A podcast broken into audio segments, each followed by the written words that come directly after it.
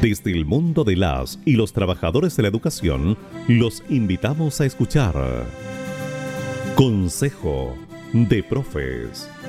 Un espacio de conversación independiente y libre, actualidad, enseñanza, entrevistas y mucho más.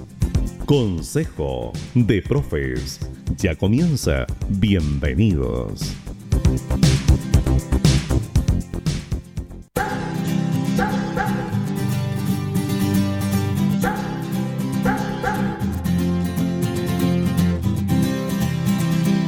Hola, hola, ¿qué tal? Muy buenas noches. Hoy sábado 21 de marzo del 2022, cuando ya damos inicio también a otoño, en nuevo, nuevo eh, clima también para nuestro país, donde las aulas se empiezan a sentir más frías. Ya eh, vamos viendo también la precarización que tenemos como establecimientos educacionales a nivel país. ¿Cómo estás, Gladys? Buenas noches, eh, Camilo. Muy bien, espero que tú también eh, te encuentres bien. Saludar también a todos eh, aquellos que nos escuchan en este nuevo horario de lunes. y también darle la bienvenida a los, a, los que, a las personas que nos acompañarán, ¿cierto? A los compañeros que nos acompañarán en un ratito más. Camilo. Así es, hoy tenemos dos grandes invitados, eh, lo, tocamos también dentro de los programas anteriores, este es nuestro tercer programa ya, y las personas que nos van a acompañar el día de hoy son actores fundamentales en, cuanto a todo lo que se crea en nuestro país, ya toda la infraestructura que tenemos en nuestro país tiene que pasar por ellos y, y es parte fundamental también para poder oír desde ellos mismos las propuestas y falencias que también existen en, nuestro país. Antes de, conocer de quién se trata, solo podemos decir que vienen, vienen, vienen del mundo de arquitectas y, y arquitectos por un Chile digno. No vamos a decir nombre todavía, lo vamos a descubrir después de nuestra primera pausa musical. Hacemos un corte y ya volvemos. Qué triste si oye la lluvia en los techos de cartón. Qué triste vive mi gente en las casas de cartón. Viene bajando el obrero, así arrastrando los pasos por el peso del sufrir mira que mucho sufrir. Mira que pesa el sufrir. Arriba, deja la mujer preñada. Abajo está la ciudad y se pierde en su maraña. Es lo mismo que ayer, es su vida sin mañana.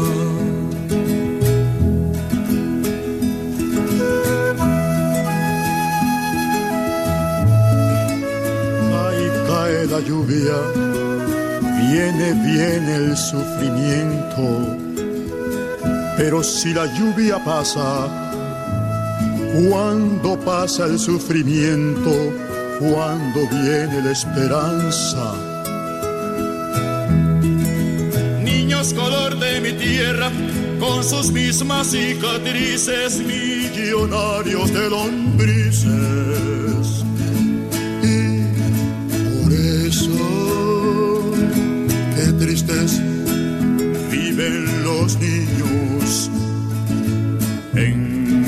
Las casas de cartón. Qué alegres viven los perros del explotador. Usted no lo va a creer, pero hay escuelas de perros y les dan educación. Pa' que no muerdan los diarios, pero el patrón hace años, muchos años, que está mordiendo el obrero.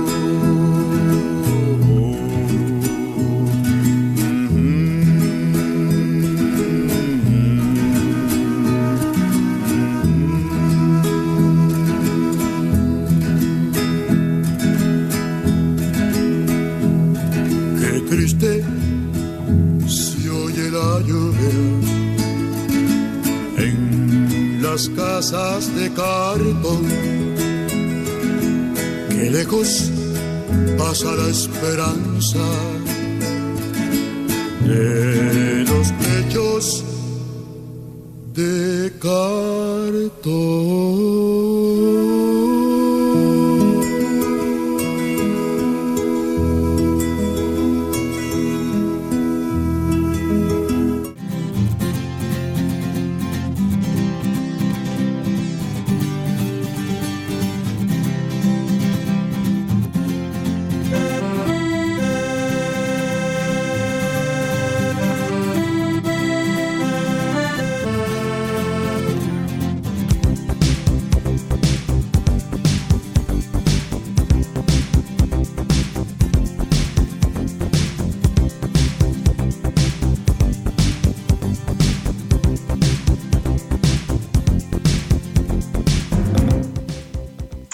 Ya estamos de vuelta entonces acá en nuestra tercera temporada de Consejo de Profes y también corresponde nuestro tercer capítulo en este horario, horario nocturno, horario estelar, dicen por ahí.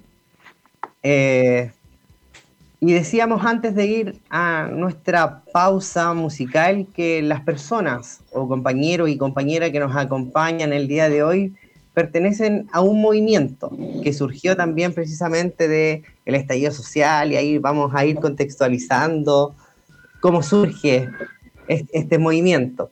Y vamos a comenzar a hablar de el habitar. ¿En qué consiste habitar?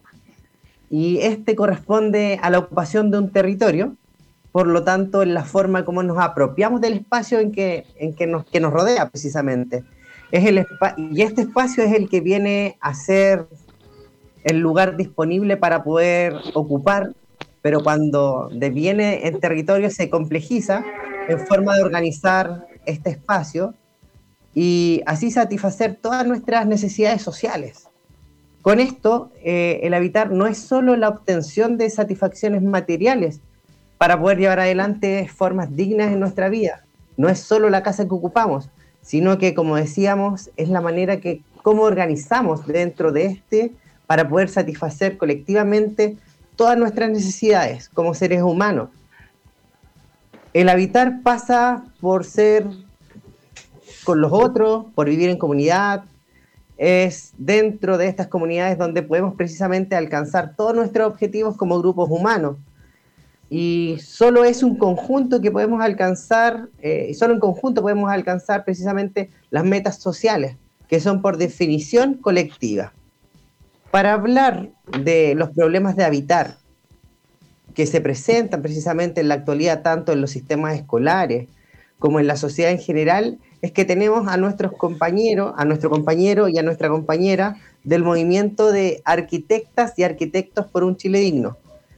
Eh, con ustedes dejo acá a Víctor Galvez, que nos acompaña el día de hoy. Víctor Galvez Astudillo. ¿Cómo estás, Víctor? Hola, hola, hola. Hola, Camilo. Bien, bien, acá estamos acá estamos. Eh, un gusto de que nos hayan invitado eh, por parte de nuestro movimiento de arquitectas y arquitectos por un Chile digno, junto a Natalia, que tenemos una coordinación paritaria ahí, como, como se lleva ahora en estos tiempos. hola, hola. ¿Cómo estás? Y con ustedes también Natalia Monge Orellana, que también nos va a acompañar esta noche aquí para abordar los distintos temas. Teníamos, tenemos una pauta bastante nutrida ahí y viene con todo porque tenemos la mirada de ustedes es demasiado importante para nosotros y para la sociedad en general. ¿Cómo estás, Natalia? Bien, bien acá, eh, expectante con este nuevo año. Eh, hay, hay harta esperanzas puestas en, en, este nuevo periodo que, que se viene. Entonces hay que estar ahí con cautela, mirando, escuchando y por sobre todo seguir trabajando y proponiendo. Así que feliz de estar de vuelta acá en el programa, aportando, intentando aportar. es la idea, es la idea. Gladys. Bueno, también darle la bienvenida a Víctor y a Natalia. Natalia ya la hemos tenido durante el año 2021 Bueno, y comenzando, ¿cierto?, decir que el movimiento de arquitectas y arquitectos por un Chile digno es de aquellas organizaciones que surgieron al calor de lo que fueron las luchas por el cambio eh, social de un Chile mejor. Eh, son hijos también de la, de la, revuelta de octubre y como tal han eh, surgido para poder proponer junto al pueblo las soluciones eh, proyectivas eh, que nuestro país necesita. Con esa postura ya han estado compañeras y compañeros de esta organización en este programa. Bueno, ya mencionaba que Natalia estuvo con nosotros y Maurice el año 2021. Respondiendo a estas preguntas de la coyuntura y alumbrando, ¿cierto?, sobre su quehacer, contándonos eh, cómo eh, ha sido esta participación tan importante y tan necesaria, ¿cierto?, eh, de los arquitectos y arquitectas, o arquitectas y arquitectos. Me gustaría preguntar, eh, Víctor, para poder conocer su situación general, me gustaría preguntarte en qué está el movimiento hoy en día y cuáles son las áreas en las que se están trabajando. Hola, mira, gracias Gladys el, movimiento tiene una particularidad muy que va muy mucho con los tiempos, digamos. Nosotros eh, nos conformamos justamente como una como un movimiento para a partir de, los hechos que sucedieron en Chile y tenemos una estructura bastante flexible. De hecho, tenemos una coordinación que ha sido eh, no siempre ha sido la misma persona que ha estado a cargo de la coordinación. Ahora tenemos un equipo de coordinación que como les decía es bastante paritario, digamos son dos hombres y dos mujeres, y, en eso eh, hemos estado trabajando en varios temas en realidad, eh, partiendo de, atrás para adelante, digamos, de lo último que estamos haciendo, estamos ahora en una campaña en defensa de la, de la nueva constitución, en eso hemos trabajado muy, muy, muy fuerte, de hecho eh, impulsamos junto con 34 constituyentes, y, una, cantidad importante de, movimientos poblacionales desde Arica hasta Punta Arena, podría decir. Eh, y una iniciativa de norma popular que ingresamos fue la tercera o la cuarta más votada en Chile, digamos. Eh, obtuvimos 22.000 firmas. Entonces, eso nos ha motivado mucho, digamos. También estamos eh, trabajando paralelamente en distintos, en distintos temas. Nosotros nos organizamos por talleres. Eh, nuestra organización eh, se funda en talleres, tenemos el taller de campamento, en el cual estamos haciendo propuestas, el taller de, educación, el taller de género, eh, y cada vez que surgen, digamos, nuevas iniciativas, se van conformando estos talleres en una estructura, como les decía, bastante flexible. en el, aparte de los temas constitucionales, estuvimos trabajando justamente en este mes, estamos fuertemente trabajando en el mes de la mujer, eh, tuvimos una invitada internacional, Ana Falú, hicimos una conferencia hace poco que estuvo muy, muy comentada. Eh, y también estuvimos, eh, pusimos un lienzo que, resultó ser un poco polémico en, la fachada del Colegio de Arquitectos, porque claro, creemos que el colegio no puede ser una cosa que esté ahí como de adorno, digamos, tiene que ser parte de la realidad y nosotros nos hemos encargado, siendo que no somos del mismo colegio, digamos, es una organización paralela, pero sí eh, hemos tenido bastante colaboración y queremos trabajar también en eso. Tuvimos la marcha, o sea, las mujeres estuvieron ahí participando, hicimos un acto en la, en la fachada del colegio. Eh, y en el taller de campamentos también hemos estado eh, haciendo propuestas. De hecho, en el gobierno anterior nos reunimos con el, con el, con el subsecretario, con varios alcaldes y ahora, bueno, tenemos la esperanza, como dice Natalia, que en estos nuevos tiempos podamos tener eh, nuestras propuestas puedan tener eh, una mayor acogida.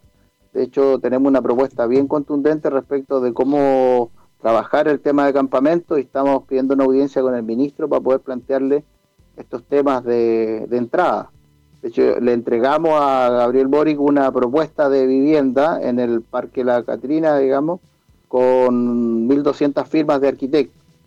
Entonces hemos estado realmente bien activos, haciendo hartas cosas. Eh, y más fuertemente, ¿con quién han estado eh, eh, articulados? Porque ya mencionaste algo, pero las fuerzas de este, de este, bueno, Sabemos que estamos recién en marzo, ¿cierto? Pero tú nos acabas de decir que su trabajo, ¿cierto?, ha seguido funcionando. Eh, la fuerza que han tenido con eh, la articulación eh, principal que ustedes han trabajado. No sé si nos puedes contar algo un poco más profundamente sobre eso. Sí, mira, nosotros nosotros hemos tenido varios, varios varias interacciones eh, con distintos organismos, pero yo creo que la interacción que, la interacción que resultó ser más potente, que, que ha sido un sello de nuestro movimiento, es la interacción con los campamentos, con, con, con, con los dirigentes, con los movimientos sociales.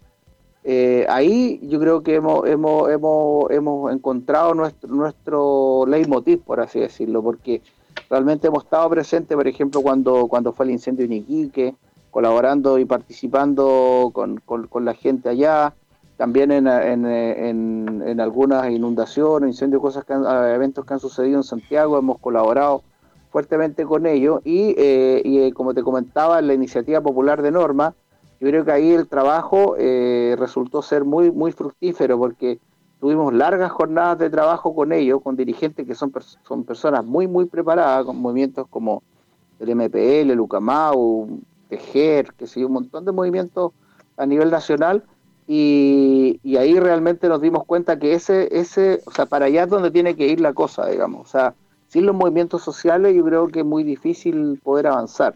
Y, lo que se logró eh, realizar con ello eh, fue realmente fantástico. Muy, muy bueno, como te decía, juntamos 22.000 firmas, cosa que no es menor. Y y bueno, también hemos, hemos intentado tener una articulación con las autoridades que esperamos que ahora sea más fructífera a través de las gobernaciones regionales, en Antofagasta, en Valparaíso y, también eh, con el ministerio. Estamos muy esperanzados de que las nuevas autoridades del ministerio puedan eh, hacerse eco de lo que dice el programa, efectivamente, porque porque mm, creemos que por ahí se puede avanzar mucho más rápido, digamos, si se respeta el, programa y las propuestas que se, que se hicieron en el, en el programa de, gobierno. Víctor, mira. Gracias. Eh, eh, Camilo. Víctor, bueno, tú mencionabas que eh, ustedes funcionan a través de talleres y, y, también tengo entendido que Natalia pertenece al taller de educación precisamente del movimiento que ustedes tienen. Y, es por ahí quiero focalizar mi pregunta, Natalia. Directamente hemos visto que se volvió a la presencialidad. En los programas anteriores hemos dicho que las condiciones no están dadas, no hay eh, modificación en la infraestructura, ¿ya? Lo que hace que toda la educación precisamente no, no esté eh, dignificando precisamente a los trabajadores y mucho menos a los estudiantes. Desde ese punto de vista, ¿cómo evalúas tú o como, como movimiento la vuelta a la presencialidad? Si conocen alguna situación de escuela a nivel país luego de los dos años de pandemia y si ha existido algún cambio en infraestructura escolar y de, de ser así, mejoró, empeoró. ¿Cuál es la, mirada que tienes tú como parte del taller de, educación del movimiento de los arquitectos y arquitectas? Uf, está complejo. está muy complejo. Mira, fueron dos años en el que conversando con, la gente de la coordinadora por la educación pública, desde donde nosotros como taller de educación del movimiento somos parte, y conversando también con, con Maurice como, como parte del, del, taller de educación, eh, fueron en definitiva dos años de abandono, de abandono sistemático de parte del Estado frente a lo que es la educación. Eh, esto devino en un, en un, grave conflicto que estamos enfrentando hoy día como padres más apoderados de los niños eh, para el retorno. Se lanzó un retorno a clase y no se mejoró en, en nada la base del conflicto que tiene que ver con infraestructura escolar o sea, el hacinamiento sigue. Eh, y, ese conflicto es algo que nosotros ya habíamos detectado desde mucho antes de la pandemia. Y que la pandemia lo único que hizo fue visualizar, eh, visibilizar e, este tema a nivel nacional, no solo en temas de infraestructura escolar, sino que hacinamiento en todo orden de, de la ciudad. Eh, hay hacinamiento en las viviendas, hay hacinamiento en, el sistema de salud pública, hacinamiento en el transporte público, hacinamiento en las escuelas. Em, y nada mejoró durante estos dos años. Los recursos eh, se anularon completamente, los recursos hacia las infraestructuras escolares. Las, escuelas quedaron en el completo abandono. Hoy día eh, nos vemos enfrentados a un retorno a clase donde más encima la mayoría de la población se dio cuenta de las condiciones en que estudiaban sus hijos, que eran condiciones muy indignas. Eh, los niños vuelven hoy, vuelven a condiciones completas de hacinamiento. Eh, siguen existiendo 45 alumnos por sala cuando los metros cuadrados no dan para eso tenemos tremendamente claro que un buen sistema de enseñanza-aprendizaje eh, estará eh, completamente asociado a la cantidad de niños por aula. Eh, y, en, y en general, a nivel mundial, no superan los 25 niños por sala. acá no se da. Acá no se da y no se da porque nuestro sistema educativo es un sistema educativo basado en la mercantilización de la educación, que busca em, invertir lo menos posible para obtener la mayor ganancia y que busca la formación de seres humanos aptos para eh, una vida laboral donde no tengan que cuestionar nada ni tampoco aportar nada. Nos, educan para, hacer, para que seamos máquinas. Eh, por lo tanto, les importa, eh, bajo un sistema neoliberal, importa muy poco las condiciones en las que se estudian. El ministro la semana pasada hubo una reunión a nivel ministerial, porque hasta ahora no hemos visto ningún cambio absoluto en cuanto a infraestructura educacional. Pero hoy día ya salió en las noticias eh, de nuevas medidas que está tomando eh, el Ministerio de Educación. Y resulta que las medidas que propone no atacan o no resuelven el problema de fondo que tiene que ver con la infraestructura educacional sigue poniendo el foco en el aforo y no en las condiciones de enseñanza-aprendizaje. Entonces, vemos, por ejemplo, que propone un porcentaje de vacunación del 80% para que puedan asistir los niños sin problemas de aforo. Pero esos niños van a seguir asistiendo a salas cuyas condiciones de habitabilidad no responden a las necesidades de ellos. Van a estar hacinados. Van a tener las mismas condiciones de ventilación que han tenido durante todo este tiempo habla de un proceso de flexibilización de jornada escolar, que cada eh, colegio y comunidad escolar puede decidir cómo va a repartir eh, la jornada escolar. Pero de nuevo, es por un tiempo. Eso no permite mejorar las condiciones de habitabilidad. La flexibilización en la jornada escolar sí permite disminuir la cantidad de estudiantes por curso que podría fomentar un buen desarrollo del proceso de aprendizaje, de enseñanza-aprendizaje, pero no mejora la infraestructura escolar. Propone un retorno gradual hacia la jornada escolar completa, pero nuevamente no hace mención al mejoramiento de la infraestructura. Entonces, y anuncia que va a entregar más recursos para elementos de protección. Lo que nosotros estamos viendo es que no se está dando solución a los problemas de fondo.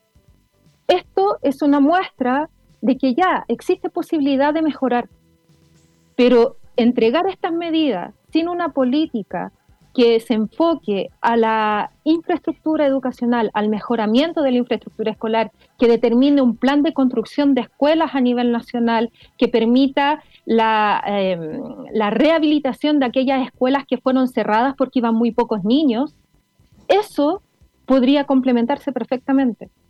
Pero hasta ahora son solo medidas partes que mantienen lo que hemos vivido durante todos estos años. Así que en cuanto... Dime. Tomando eh, tus palabras, Natalia, ¿cierto? Y también me gustaría eh, como taller de educación y de movimientos de arquitectas y arquitectos, ¿cierto? Eh, vienen también ustedes hace un tiempo articulándose con SUTE Chile, hace más o menos unos dos años, ofreciendo una mirada distinta, que es lo que estás mencionando, ¿cierto? Eh, como profesionales para ayudar, ¿cierto? En esta generación de propuestas para solucionar la habitabilidad de lo de escolar. Eh, me gustaría, eh, para poder especificar, ¿cierto?, en algún, alguno de estos puntos que ya acabas de mencionar, ¿cuál sería la propuesta, ¿cierto?, de taller de educación sobre la infraestructura escolar? Que ya lo estabas mencionando, pero también hacer una mención de cómo se hace la articulación con SUTE Chile. Natalia, Natalia, Natalia, Natalia. Antes, antes de responder, yo sé que estás ahí ansiosa de, entregar cuál es la propuesta que, tienen ustedes como movimiento, pero estamos en radio, tenemos que hacer nuestra pausa musical. A la vuelta vamos a responder precisamente esta pregunta que muy bien la plantea Gladys respecto a la propuesta que ustedes tienen como movimiento. ¿Ya? Hacemos nuestra, primera nuestra segunda pausa musical y ya volvemos acá en Consejo de Profes por el 106.3 Radio Emoción.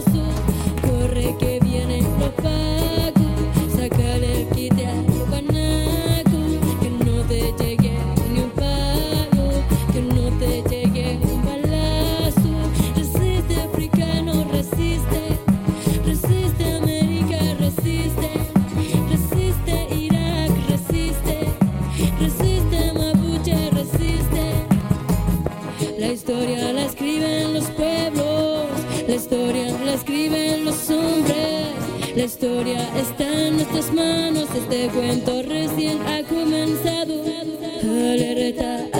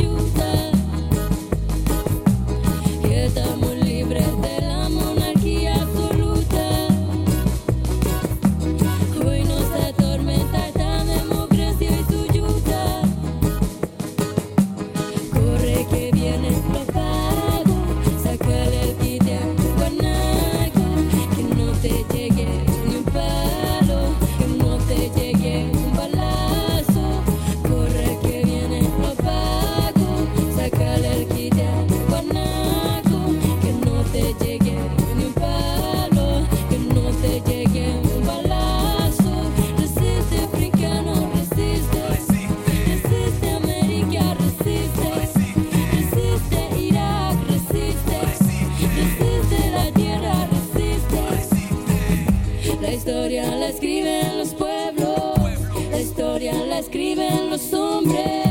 La historia está en nuestras manos, este cuento recién ha comenzado.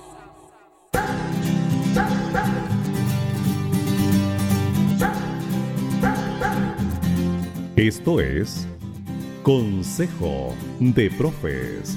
Siga con nosotros.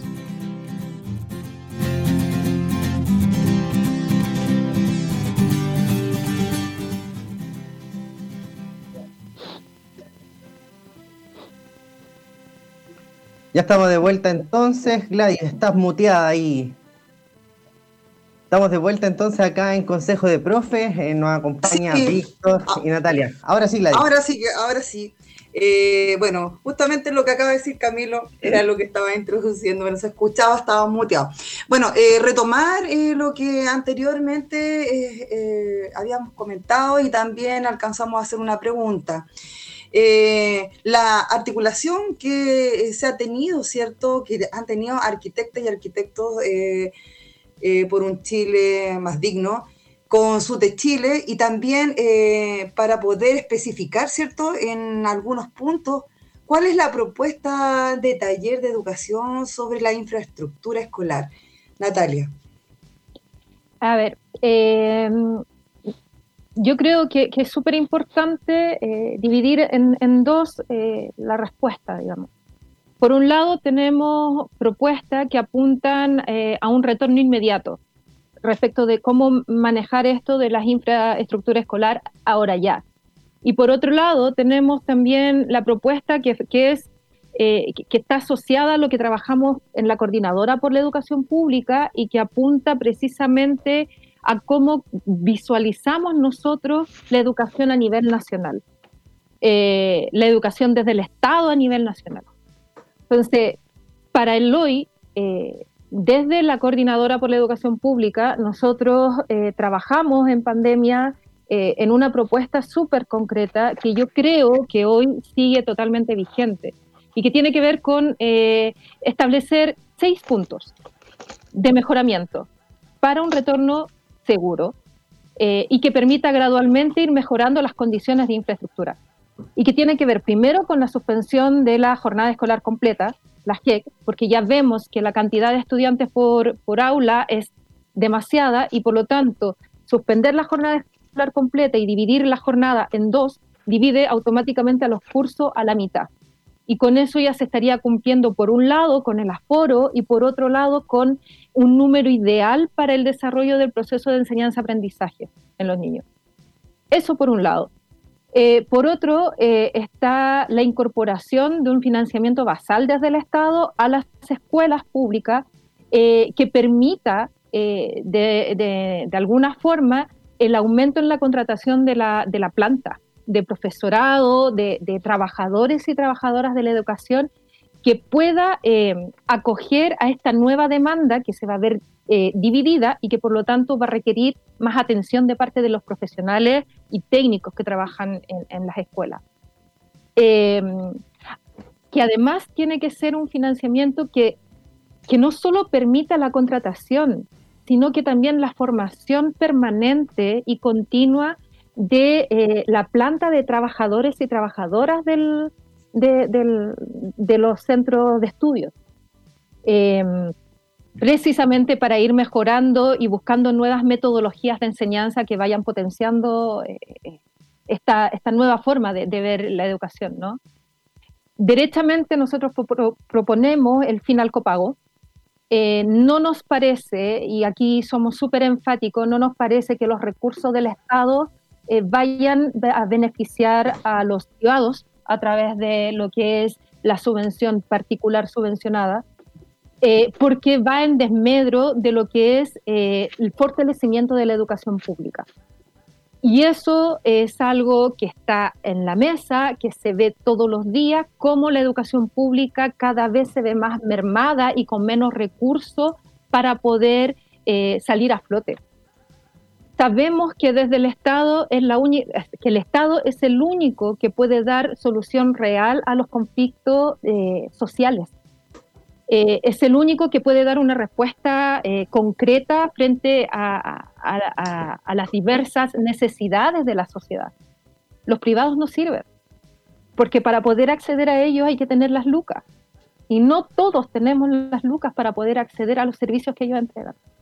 Entonces, el fin al copago potenciaría eh, tremendamente eh, el desarrollo de la educación pública volvería la educación al Estado, que hoy día no existe. Eh, también planteábamos en esa oportunidad que existiera un seguro COVID. Hoy día, hoy se está viendo cómo, por ejemplo, los profesores o los trabajadores en general de los centros de estudio, de los establecimientos educacionales, están tremendamente desprotegidos frente a algún, algún contagio. Es más, un profesor que se encuentra en una sala con niños que están contagiados no puede tomar licencia mientras sale el resultado de la, de la PCR. Tiene que seguir trabajando hasta que el resultado salga. Eso implica que si ese profesor al día 4 está contagiado, ha estado tres días antes contagiando al resto de su entorno en el área del trabajo. No hay seguridad. Natalia, discúlpame, eh, apuntando, apuntando a lo mismo, acá en, la comuna de Wynn, precisamente el Liceo Alto Jahuel ha tenido muchos contactos, tiene un brote ya de profesores, pero los tienen, los tienen en, en aislamiento, sin embargo deben estar dentro del colegio. Y han ido cayendo uno y otro y otro profesor, ¿ya? Así que eh, para, eh. para, para, que veamos que es real lo que nos, nos comentan Natalia, es totalmente real y nos está afectando a nosotros acá en la comuna de Wynn.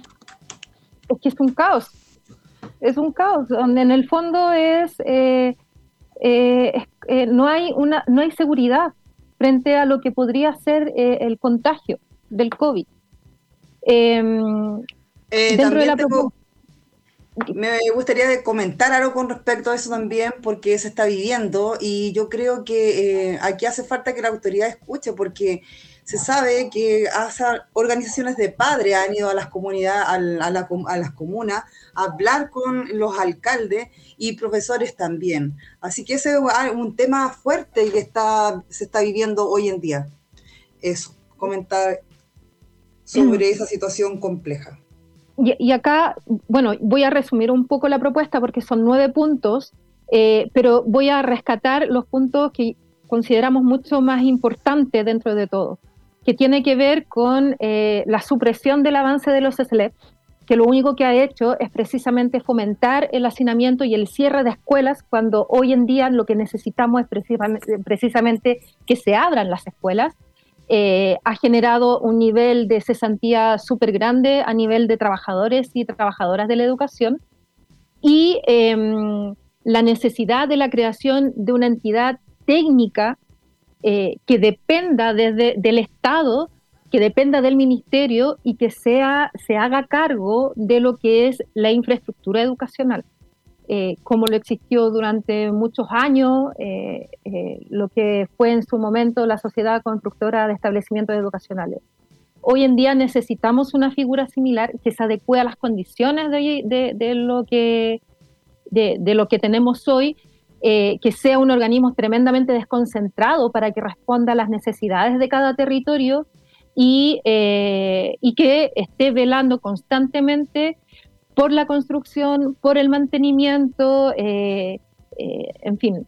Esos son como los ejes más importantes de esta propuesta que tenemos, por lo menos para un retorno seguro ahora ya, y que no están implementados. Gracias, Natalia. Natalia, mira, teníamos teníamos, teníamos en pauta precisamente lo que ustedes están abordando en la convención constitucional en cuanto a la educación, pero nos vamos a ir al otro, al otro, porque no tan solo ustedes han hecho propuestas en educación. Gladys, ¿nos puedes ayudar con la, con la siguiente pregunta, por favor, que va directamente con la... Mm, ya, eh, bueno, como dijimos en, nuestra, en la presentación anterior, ¿cierto? Ustedes como arquitectos en el área del trabajo y también en las diferentes articulaciones que han realizado, ¿cierto? Con el nombre, eh, lo como el nombre lo indica, espera, ¿cierto?, eh, que sea digno. Sobre esta premisa, quisiéramos también que nos, nos comenten eh, en qué otras iniciativas, normas participaron y si han podido avanzar en esta, en esta discusión y cuál ha sido eh, eh, la, posibilidad que ha tenido, ¿cierto? Eh, y si han, estas han sido aprobadas con respecto a la constitución. Víctor. Sí. Hola, mira, eh, sí, nosotros hemos trabajado eh, en un trabajo bien arduo y largo con, con hartos constituyentes, más de 30, y logramos eh, ingresar cuatro normas. Eh, la primera norma, que fue la, iniciativa popular de norma, que como te decía tuvo 22.000 firmas, eh, que se llamaba Pobladoras y Pobladores por el Derecho a la Vivienda Digna esa, esa propuesta eh, se expuso en la comisión el día 8 de, de, marzo. De hecho, viajamos, yo coincidentemente estaba en Santiago y la fuimos a exponer y eh, tuvo buena acogida en el, en el en, eh, digamos, la, en la comisión misma, eh, pero te, ahí vemos un riesgo. Mira, no, no, no vemos el riesgo que esta norma no se apruebe, se va a aprobar con, casi con toda seguridad pero el riesgo que vemos es de que eh, por, por, una economía eh, legislativa, por así decirlo, se tienda a, aprobar una versión más resumida. Y para nosotros es muy importante, también para los pobladores, de que el derecho a la vivienda digna vaya de la mano con eh, las características de la vivienda, porque la vivienda no es un objeto, entonces tiene que estar relacionada con el derecho al suelo, con el banco de suelo para poder asegurar la vivienda, con el tema de los servicios y también con, el, con la participación ciudadana, cómo se construyen los programas de vivienda a partir de, eh, de las comunidades. Eh, entonces, eh, todas esas características que, nos, que incluye la, la, norma, nosotros esperamos que se respeten en su gran mayoría, digamos, porque eh, hay una cierta tendencia en la convención de ir eh, generando normas más bien minimalista eh, para dejar después eh, que las leyes a, a, posterior, digamos, aseguren el resto. Y creemos que en el caso de la vivienda eso no va a ser, no va a ser eh, posible, digamos, si es que en la Constitución no quedan consagradas las, las características de la vivienda. Y también en ese, en ese contexto hemos ingresado ingresamos tres normas más patrocinadas por 14, 15 constituyentes, que fue el carácter público de los servicios, que es un tema súper importante para poder avanzar en el derecho a la vivienda. Eh, otra norma refería a la planificación territorial y otra norma refería al derecho a la ciudad y el territorio. Creo que todas, esas, estas normas son complementarias para poder que el derecho a la vivienda digna o, o el habitar digno eh, se haga realidad en la nueva constitución. Eh, de hecho, el, el, carácter público de los servicios ya se expuso la semana pasada. Eh, algunas observaciones.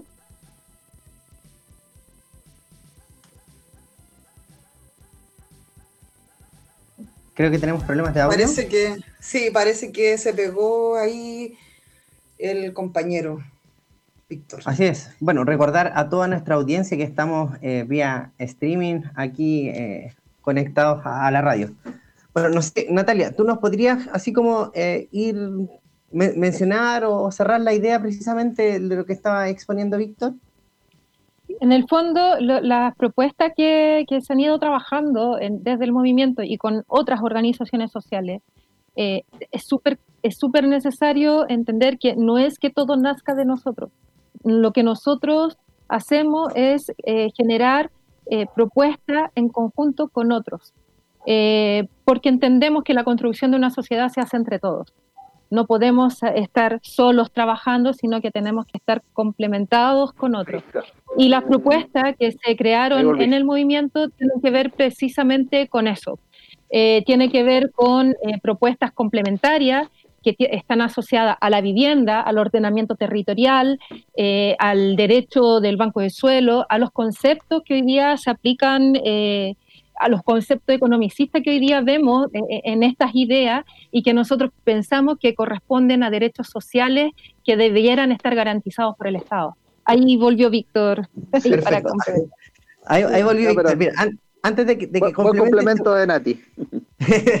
antes, antes de, que, de, de, continuar, Víctor, bueno, te quería plantear lo siguiente, o sea, ustedes no, nos hacían ver lo, la compleja situación que estamos viviendo como sociedad, ¿ya? En donde eh, uno camina por las calles y ve el exceso de carpas, muchas carpas, eh, de, tomas de terrenos precisamente, eh, y que se han sin duda multiplicado a lo largo de todo nuestro país.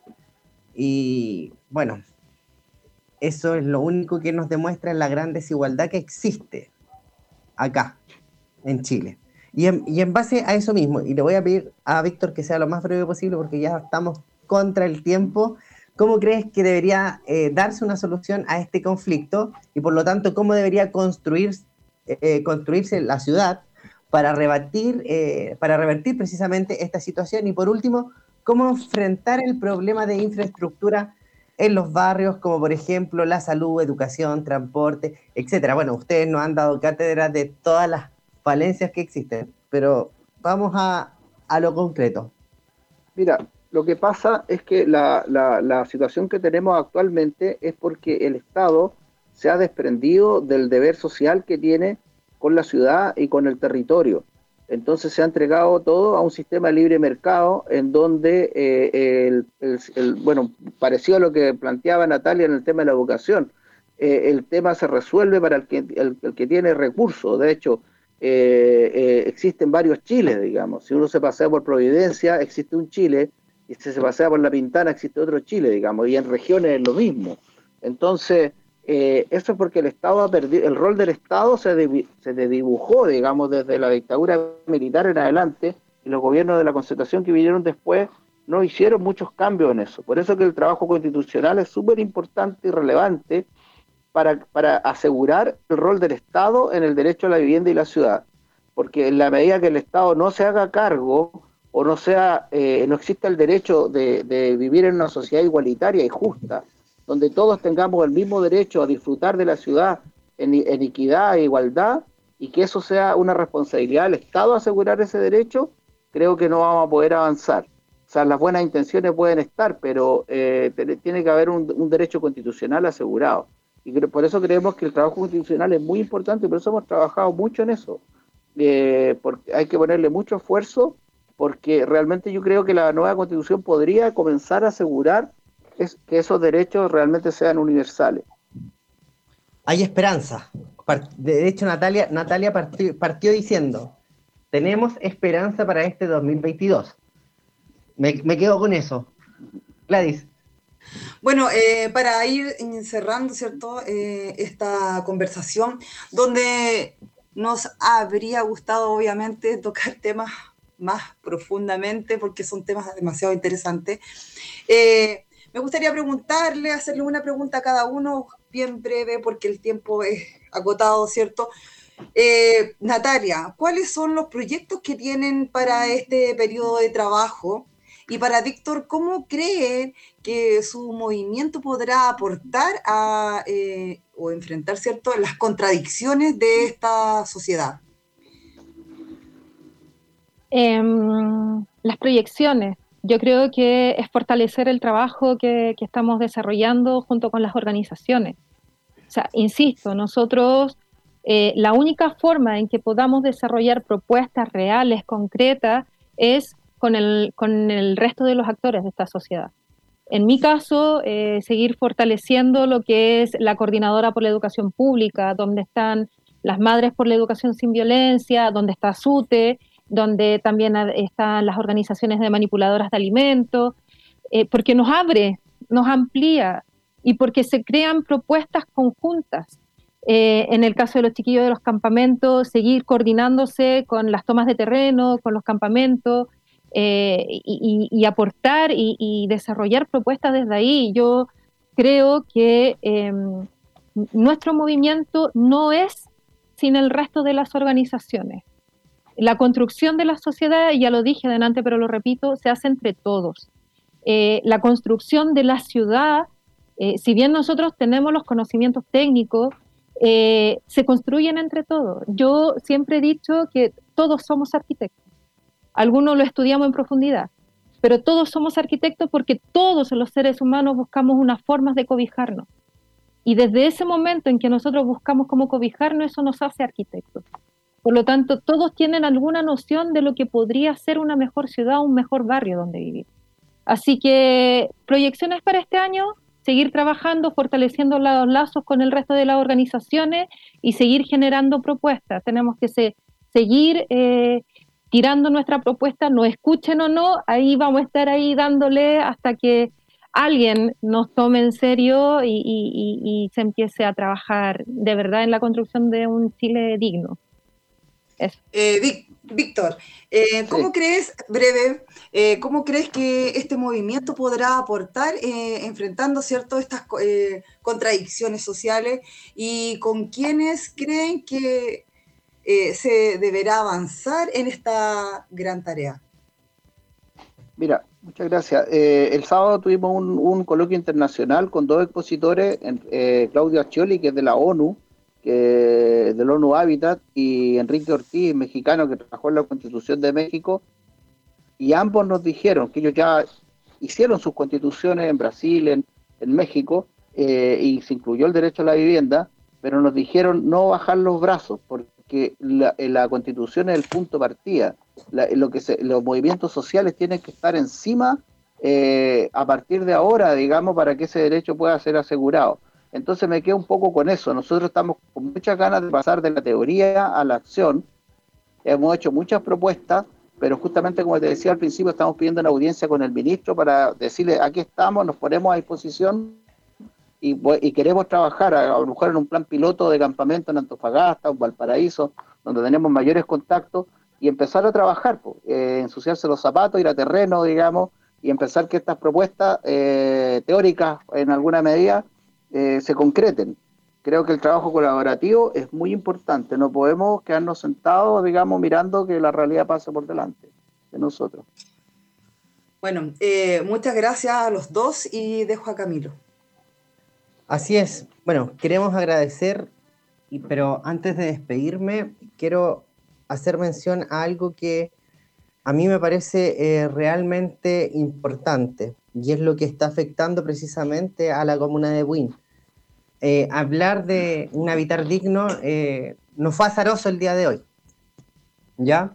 Pues bien, en el colegio de Maipo de nuestra comuna, el día de mañana se encontrará sin funciones, puesto que todos los docentes y trabajadores de la educación de ese establecimiento no están dispuestos a, a seguir trabajando sin tener las condiciones básicas, tanto para los estudiantes como profesores, ya donde se han visto expuestos en redes sociales por una mala administración pública.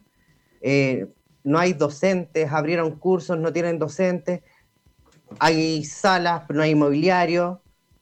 Entonces, realmente la situación del Colegio de Maipo es crítica, ¿ya? Y eso no es digno ni para los estudiantes, las estudiantes, los y las trabajadoras de ese colegio. Ellos mañana se paralizan y esperan, hoy, mañana será el colegio de Maipo. Puede ser después otro y otro colegio. Así que eh, autoridades de la comuna háganse responsables de esto porque realmente estamos vulnerando los derechos de los niños, niñas y adolescentes de nuestra comuna y también de las y los trabajadores.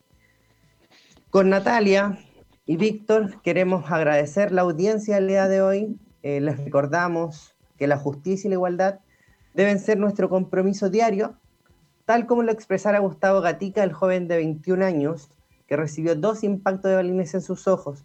Sigan luchando, por favor, no pierdan la lucha, no podemos permitir que todos estos sacrificios, toda la sangre que se ha derramado, todos los esfuerzos que se han realizado, queden en nada. Desde SUTE Chile, y Consejo de Profe exigimos la libertad inmediata a todas y todos los prisioneros políticos de la revuelta y del pueblo mapuche, por la derogación de aula segura, por la recuperación del Estado docente, fin al hacinamiento escolar y Plan Nacional de Construcción y Recuperación de Escuelas, por el derecho a la vivienda digna y un habitar digno. Vamos a cambiarlo todos, pero como dijo Natalia, tiene que ser todos unidos, porque es la única forma que podamos crear la sociedad que realmente queremos. De esta manera entonces despedimos el programa del día de hoy, nos volvemos a reencontrar el próximo lunes de 21 a 22 horas acá en Consejo de Profe a través del 106.3 Radio Emoción. Chao, chao. Chao. ¿Podría decirme por qué el campamento se llama el Minda de la Victoria? Bueno, se llama Herminda la Victoria porque la boba se llama Herminda. Y como tocó que la mala suerte murió hace unos días por la victoria que vamos a tener, pues le pusieron Herminda la Victoria.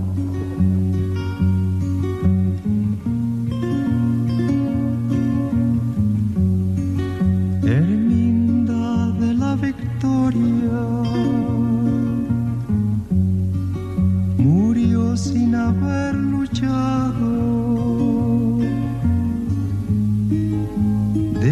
you.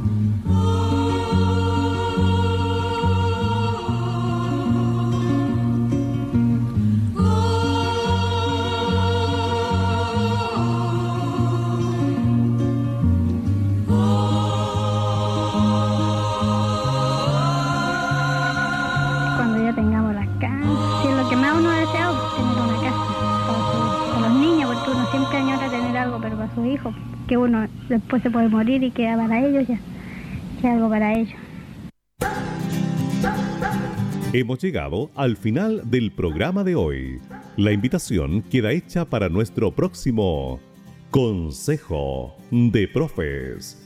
Un espacio de conversación independiente y libre, actualidad, enseñanza, entrevistas y mucho más. Será hasta el próximo programa. Hasta entonces.